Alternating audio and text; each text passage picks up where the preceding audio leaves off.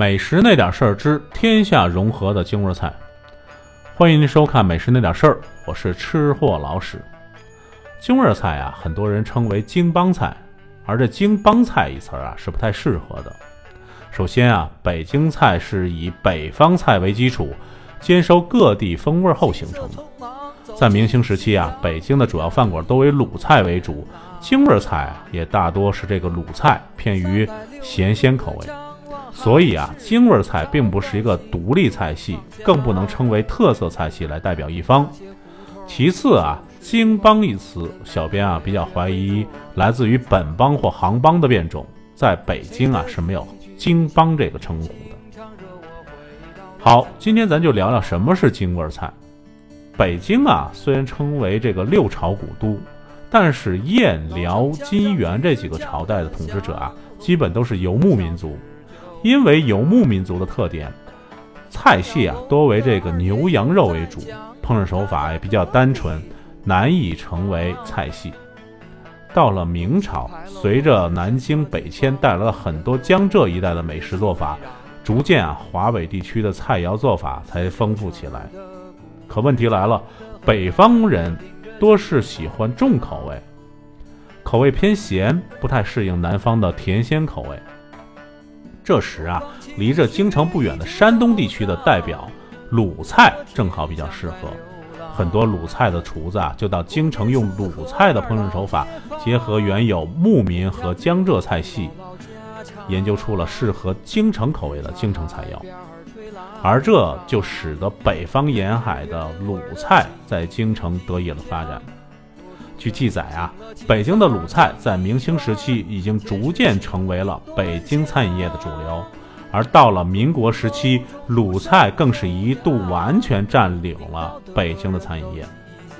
如这昔日素有八大楼、八大堂、八大春、八大居的这几家啊，就成了京城菜系的代表。因此来说呀，京菜完全是天下融合的经典典范。当然啊，现在还有一种说法，把这宫廷菜也归结为这个京味菜范畴。小编啊认为这是不对的。宫廷菜本来就汇聚了天下美食来为皇家独享，其口味啊当然是遍及全国，选的也是最顶级的美味。这个顶级啊，咱指的是大菜或者特色菜肴。和这个啊平民老百姓啊是基本上无关的，所以绝对不能代表北京这片土地。当然啊，北京的美食也不是没有独到之处的，北京啊也是有不少称之道名的美食的，如原为明清小吃的千层糕，随着啊清王朝建都北京而出的这个萨其马，至美斋的名点萝卜丝糕。谭家菜中的名点麻蓉包，明正明斋的糕点，乐盛斋的酱牛肉，天福号的酱肘子，六必居和这天元酱园的酱菜，通三义的秋梨糕，还有这信远斋的酸梅汤等，这些食品啊，也为北京人的餐饮生活啊增添了不少光彩。过去，北京的饭馆啊是多种多样的。有大的，有小的，有南有北，其餐馆大约啊分为五种，一种啊是切面铺、包子铺、饺子铺、馄饨铺等，这些啊是单独卖面食。第二种是二荤铺，据这个京城所记云呐，二荤铺者率为贫民果腹之地。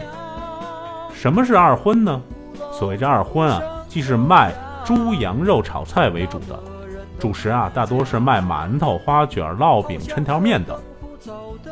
这第三种啊，是规模比较小的馆子，有比较特色的菜肴，店名啊，往往称为某某轩、某某春等，如这个三义轩、四海春等。这第四种啊，是主要是这个中等的饭馆子，也叫饭庄子。有许多的雅间儿，可以摆个十桌八桌的宴席，一般啊叫某某楼、某某春、某某居等。这第五啊是大饭庄子，主要做这个红白喜事、寿辰，还有这接待官员等，承接啊各种宴会生意。通常啊有几个大院子，有大罩篷，有戏台可以唱堂会戏。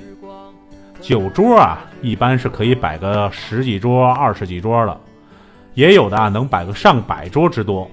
名字啊，一律叫某某堂而称，如啊这个现在有的这个聚贤堂、福寿堂、同兴堂等。好了，今天的美食那点事儿，咱就先跟您聊到这儿，咱啊下回接着聊。